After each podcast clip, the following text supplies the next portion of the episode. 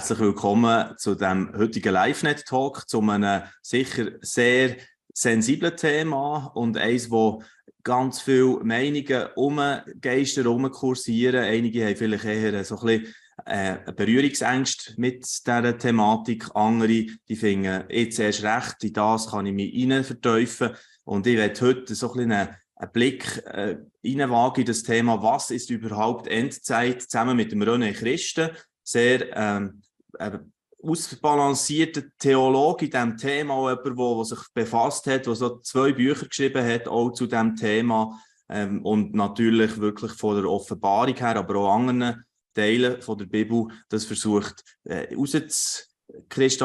was ist wirklich das, was ein gesunder Umgang ist, auch mit Endzeitthemen.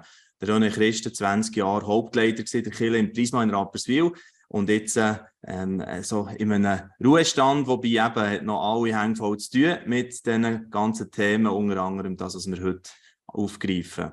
Herzlich willkommen, René. Merci. Florian. Ich freue mich sehr. Wir haben schon einmal während der Corona-Zeit ja einen Talk gemacht, wo es darum ging, so prophetische Worte in Corona-Zeiten. Dann ist natürlich das auch extrem aufgebrochen, das Thema mit Endzeitfragen, was passiert hier, wie kann man das äh, Zeitgeschehen einordnen. Und nach wie vor geht es ziemlich äh, auch ab, gell, mit Fragen, die dir gestellt werden. Und wie ist denn das gemeint? Wie kann ich das beurteilen? Was erlebst du da so, René? Ja, durch die beiden Bücher Lichter in der Nacht, die Offenbarung des Johannes entdecken und der Homepage dazu ist natürlich äh, permanent ein Rückfluss da und Fragen da. Und gerade weil es so ein paar verdichtete Phänomene hat unserem, auf unserem Planeten seit zwei, drei, vier Jahren besonders, äh, sind die Leute noch mehr interessiert und doch sind viele auch Pastoren in der Gemeinde oft überfordert und lassen es liegen und und so sind da Massen von Zurück Rückfragen.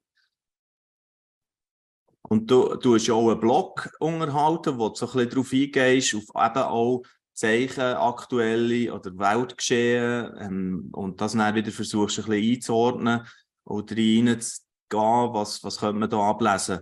Und gleichzeitig, das habe ich schon einleitend gesagt, finde ich, du hast dort so eine äh, ausgewogene Art, wie du das angehst, ähm, die Zeichen der Zeit eben zu deuten. Wenn wir da eigentlich ein bisschen ähm, darauf eingehen, was, was ist dir wichtig, wie du einfach rein jetzt mal an die Texte hergehst? Also zuerst ist für mich mal äh, fünf Jahre ein intensiv Auseinandersetzen mit der ganzen Thematik Endzeit oder der Fachbegriff Eschatologie, also die Lehre über die letzten Dinge.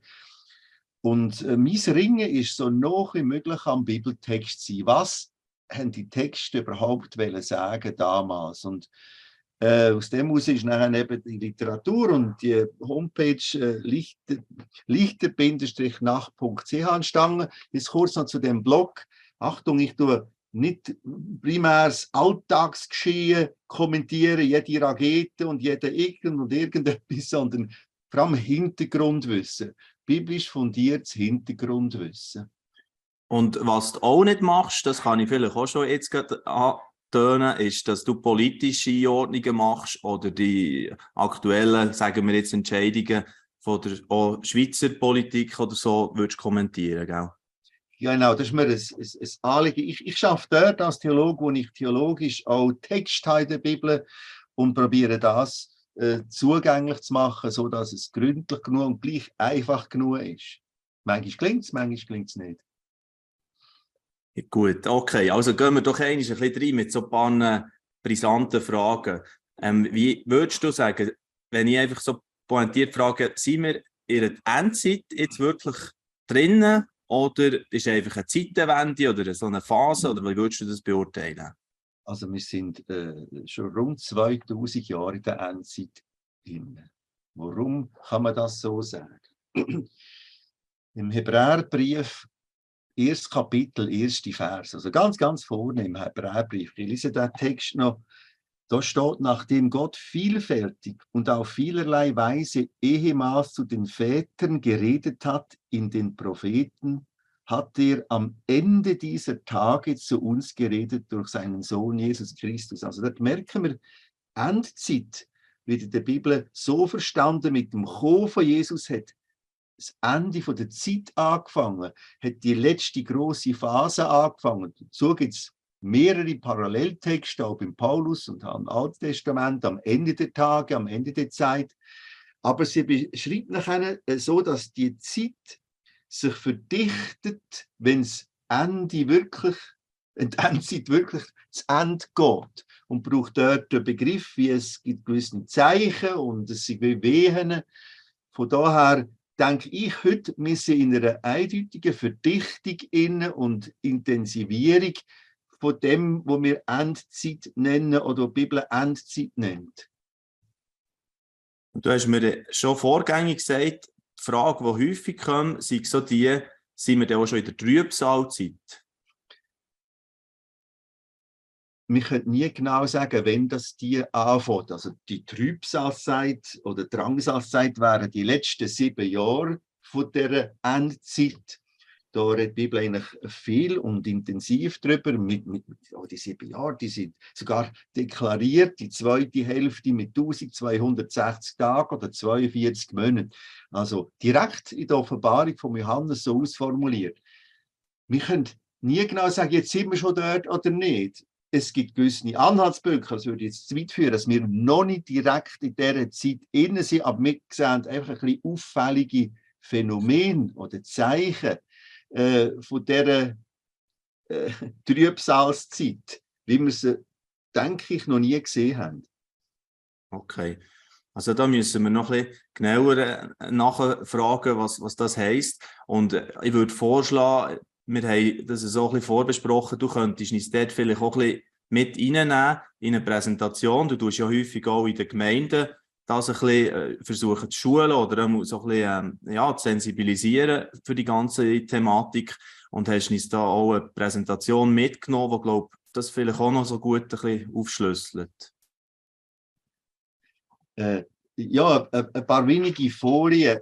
Äh, Ganz interessanter Text und mir der Apostelgeschichte, äh, Kapitel 3, 2021. Gott sendet den, der euch zuvor verkündigt wurde, Jesus Christus, den der Himmel aufnehmen muss, bis zu den Zeiten der Wiederherstellung.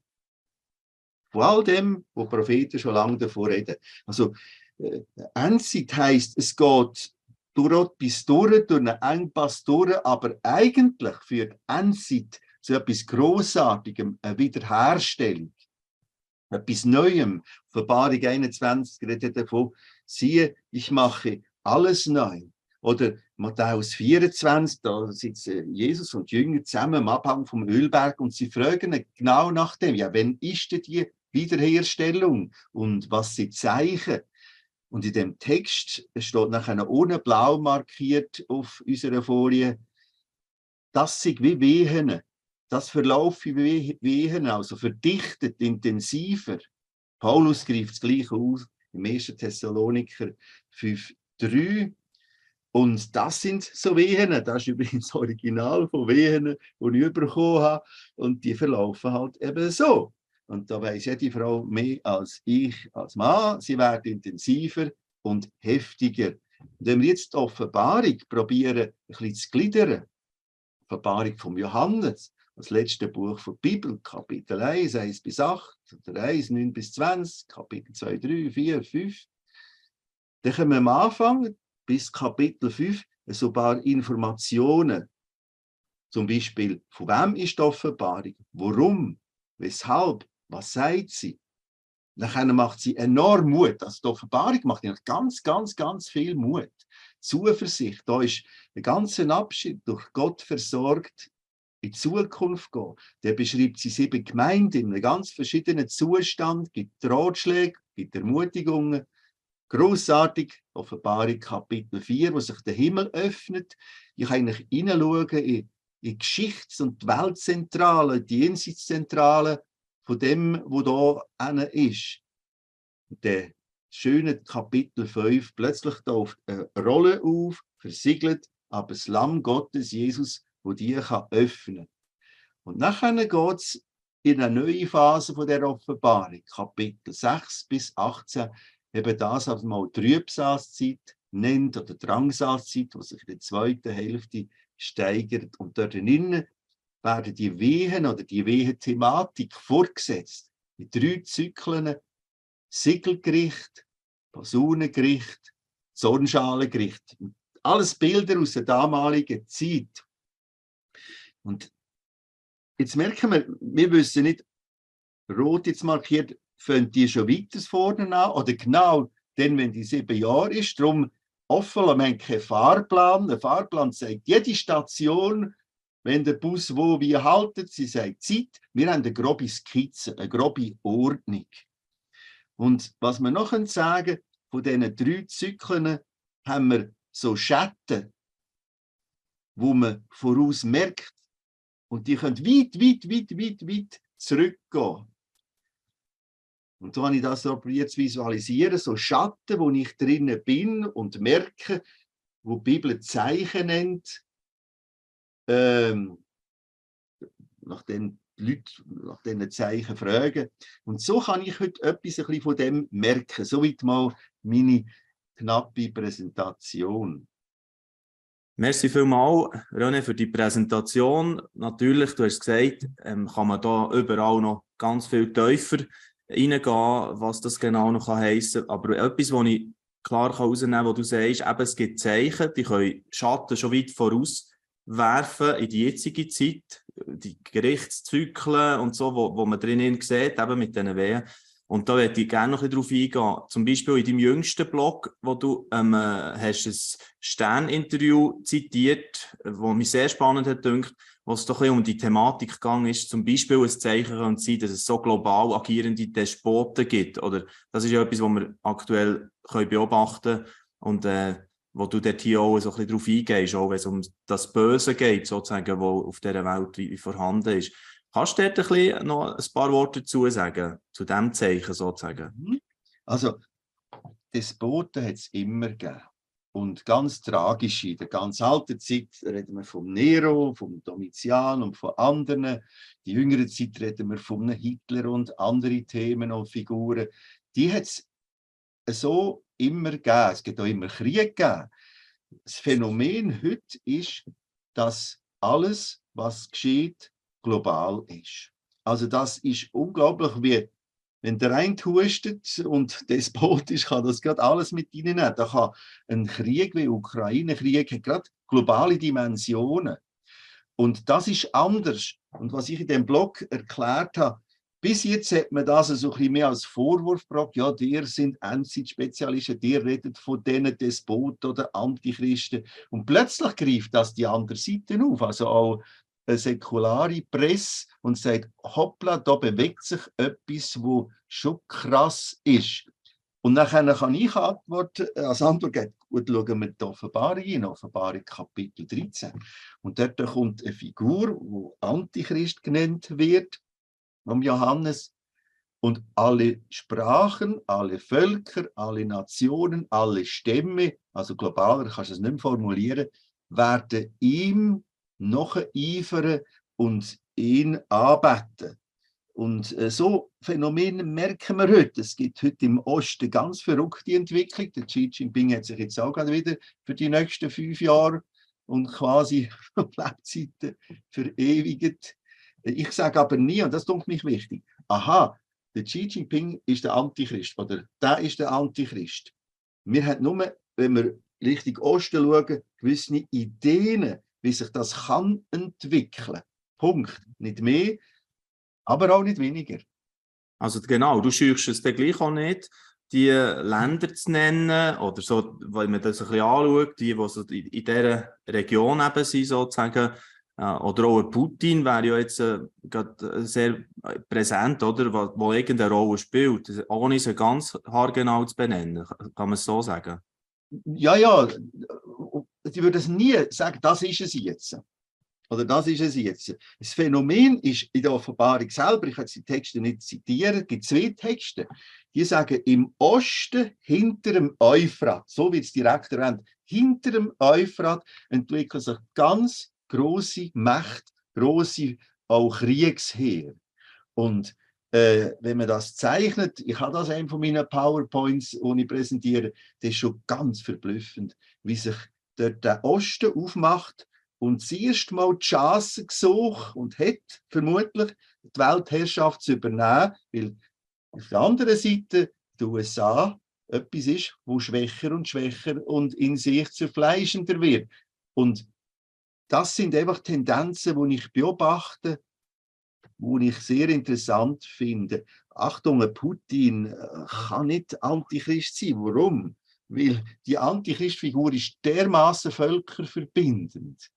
Also ihm laufen die Moslems innen nach und Christenheit und Ost und West. Also wird schon eine ganz andere Figur sein. Die jetzigen mhm. Despoten werden eher die Variante spielen, die Welt so krass verunsichern und ins Elend zu reiten, dass man nachher nach dem großen Retter ruft. Aber Achtung, wehen heißt, es wird zu auch ruhig. Ja, genau. Okay, also ich greife da noch einmal kurz zurück auf den Blog, den ich erwähnt habe. Wir können auch einmal deine Webseite noch kurz zusammen anschauen, Lichter in der Nacht.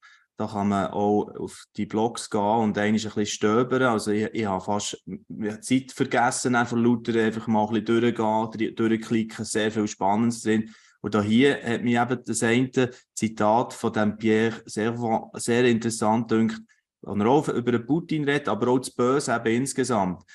Ähm, und hat der Emmanuel Macron jetzt erwähnt, du zitierst das hier, ist ein Vertreter seiner Generation, die glaubt, das Böse existiere nicht mehr. Und wenn sich jemand böse verhält, dann nur, weil man selbst nicht nett genug war. Ich glaube, über das hast du dir auch recht Gedanken gemacht, oder? Das Böse und, und was, was das heisst.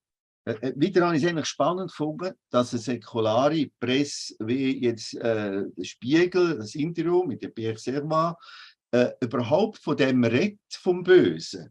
Bis jetzt hat es ja, dir als evangelikale Christen oder wer immer die sind, die redet vom Bösen. Und plötzlich ist es der Schrecken da, hey, hey, das ist eigentlich alles komplett irrational. Auch ganz Ukraine-Thematik man darf es ja nicht mal Krieg nennen, sondern Spezialoperation. Dabei ist das so viel Böses. Wir können es so gut haben miteinander auf dem Planet. Es ist ein Elend. Und dann merken wir plötzlich, da sind andere Kräfte, die mitspielen. Weil das ist irrational. Das ist eigentlich gar nicht rational. Und das und finde ich hochspannend. Wir haben völliges amputiertes Diesseits und ein amputiertes Jenseitsbild. Was meine ich? Also Gott haben wir irgendwie abgeschafft in unserem Denken, in unserer Denkart, in unserer Philosophie, in unseren Weltanschauungen. Aber gerade so fest und vielleicht noch mehr haben wir als Teuflisch, Diabolische, als Figur, als Person gestrichen. Also ein Märchen hat das schon noch Platz. Und da kommen wir in eine gewaltige, in eine gewaltige Ernüchterung rein. Ja. Das klingt ja eben sehr gut, die Diskussion. Genau. Ja, also dort hier denke ich auch, eben, was du vorher hast gesagt, ähm, man kann nicht nur in Osten schauen, man muss auch schauen, was passiert eben äh, bei den Staaten, Weltmacht USA, hast du als Beispiel erwähnt, wo ähm, Demokratien schwierig schwächeln im Moment auch und, und äh, das ganze Marktwirtschaftssystem, wo, wo nicht mehr gleich äh, stark und klar ist, oder? Dass, dass, dass sich das durchsetzt und, und kann haben. Also da ist sehr viel drin, wo ich glaube, ähm, logischerweise auch Hunderte und Tausende von Leuten mitdiskutieren und ihre Meinung haben. Wie gehst du mit dem manchmal auch um? Weißt, mit dem, du tust ja da gleich auch ein bisschen ähm, viel Debatten ankurbeln wahrscheinlich. Löst das mehr manchmal Unsicherheiten wieder neu aus oder hast du vor dem nicht, nicht Angst, dass du sagst, nein, das, das lohnt sich wirklich herzuschauen und die Offenbarung eben anzuschauen? Also, gell, nochmal, die Offenbarung bringt ganz, ganz großartige Ermutigungstexte. Sie sind überall zwischen innen und drinnen geflochten. Das geht sogar so weit, dass Offenbarung, erstes Kapitel, erste Verse sagen, glücklich ist, wer das Buch liest, anwendet, lost. Und am Schluss von der Offenbarung, im letzten Kapitel, der letzten zwei, drei Vers, kommt das gerade nochmal. Und ich bin eigentlich tief ermutigt, weil ich merke, da wird, das sind Wehen, aber Wehen sind da. weil etwas Neues geboren wird. Also es geht nicht um die WH an sich und das, was neu kommt. Äh, und das macht viel Mut in der Diskussion und der Frust in den Diskussionen. Ich muss einfach fragen, du, wie, welchen Denkansatz hast du, wenn es um die Offenbarung geht? Und da ist schon vieles geklärt, wenn die sagen, das ist alles schon hinten dran, schon passiert. Also die sogenannte präteristische Ansatz, der weiss, das ist ganz um einen anderen Dampfer. Oder sehen ist nur idealistisch, also das ist ein Buch, wo beschreibt den Kampf zwischen Gut und Böse, rein symbolisch, aber das ist keine echte Prophetie, da kann ich es auch ein bisschen einordnen. Und dann muss der das Gegenüber entscheiden, ja. Wir können es aber auch so sehen, wie ich denke, dass die Bibel verstanden sein als damals gegenwärtige äh, Wert, die die Offenbarung hätte in all diesen Jahrhunderten immer einen Wert gehabt, aber sie denkt auf die Zukunft hin, in die Zukunft hinein, auf etwas ganz Neues. Und dann nimmt so viel Stress weg, wenn man nachher schon nur weiss, in welchem Modell hm. wir jetzt. Hm. Ja, ich habe mehr aus dem eigenen Erfahren ein bisschen auch das, das vorher aufgeworfen. Ich habe mal erlebt, das dann rund um Fukushima gesehen, ja.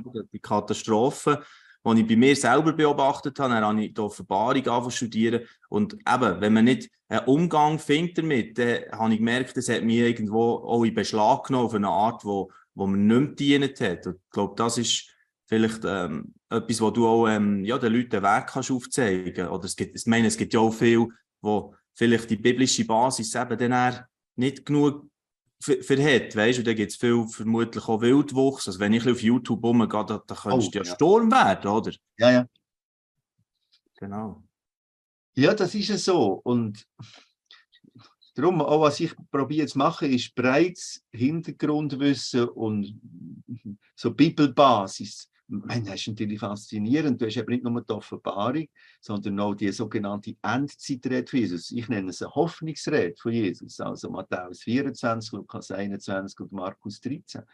Und das läuft im Grundkonstrukt parallel zu der Offenbarung, aber ständig ist der Blick nach vorne etwas ganz Neues, wo kommt, wenn Jesus Christus wird wiederkommen und etwas ganz, ganz Neues lanciert. Aber das ist heute schon fast weltfremd. Ah, das ist interessant. Die Leute sagen aber das klingt doch weltfremd. Dann sage ich, ja, wir reden auf einer anderen Welt. Ja. Also jede Bemühung, die jetzige Zeit und der, glaub, unser Klima und der Planet zu retten, zu befrieden, ist super. Also jede Bemühung ist wertvoll, wichtig. Aber wir müssen aufpassen, dass wir nicht daran zerbrechen. Weil der ganz, ganz, ganz grosse Change, der schafft allein Jesus Christus. Und für das wird er wiederkommen. Mm, ja. Du hast relativ viele Bibeltexte von dem allein im, im Neuen Testament sind etwa 300 Texte, wo das irgendwie anspielen, darauf antippen. René, vielleicht noch so ein bisschen zum äh, Ausklang von unserem Gespräch würde mich noch interessieren, wie das einfach für dich im Alltag, weißt, jetzt äh, so mhm. sich hat äh, angefangen, ähm, ins Alltagsleben vielleicht wie über, ne, über, überwirken ähm, wie würdest du das heute sagen? Wie hat das dein Leben befruchtet oder deine Hoffnung oder deine, weißt, oder, oder hat das dort auf, auf sozusagen, wie man dich jetzt erlebt, im, im Alltag gar nicht so einen grossen Einfluss gehabt? Also ich konsumiere relativ viel News. Ich bin richtiger Newsfreak. Ich regle etwa eine Stunde pro Tag auf ganz bestimmte, vor allem deutsche äh, offizielle Sender. Ähm, wieder sehr, sehr gut und umfangreich recherchiert. Und soll ich sagen, im Hintergrund hilft mir all das, was ich gelernt habe, Offenbarung, nicht zu erschrecken. Also so wie Jesus sagt in dieser Endzeit oder Hoffnungsrede, erschreckt nicht, das vielleicht dazwischen einfach einflechten. Achtung, das kommt so, die Wehen gehören zu einer Geburt, zu etwas Neuem, wo kommt. Und das ist Trost und der anderen Seite auch ein Schmerz, den ich dann wieder spüre, weil ich merke, wenn du nur die News hast, und ich erlebe das bei Leuten, nur das Negative, das, das führt zu einer Verzweiflung und wir sind dann die letzte Generation und das führt dann zu Auswüchsen, die wirklich dramatisch können sein. Ich, ich, ich sehe es ist ein Weinen und ein Freuen. Freude nicht im Sinn von Schadenfreude oder Hurra-Assistenzzeit, sondern der gewaltige Blick nach vorne, wo man wirklich umfassend Lösungen wird bringen. Und die Schwerter wirklich zur Pflugscharen gemacht werden. Der Text der ist ja auch so schwierig da. Der ist zwar ein großes Monument in Genf vor dem UNO-Gebäude, aber der Text ist in der Bibel, kommt ja aus der Bibel, ganz anders platziert, nämlich nachdem Jesus wiedergekommen ist. Erst dann schaffen wir das. Mhm.